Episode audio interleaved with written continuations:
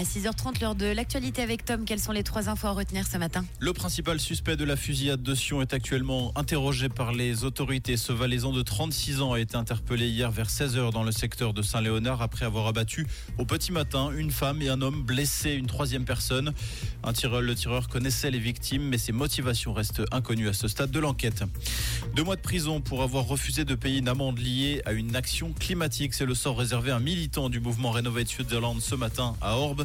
Ce dernier avait filmé une action de collage à Lausanne en 2021. Une marche est organisée ce matin entre Chavornay et Orbe.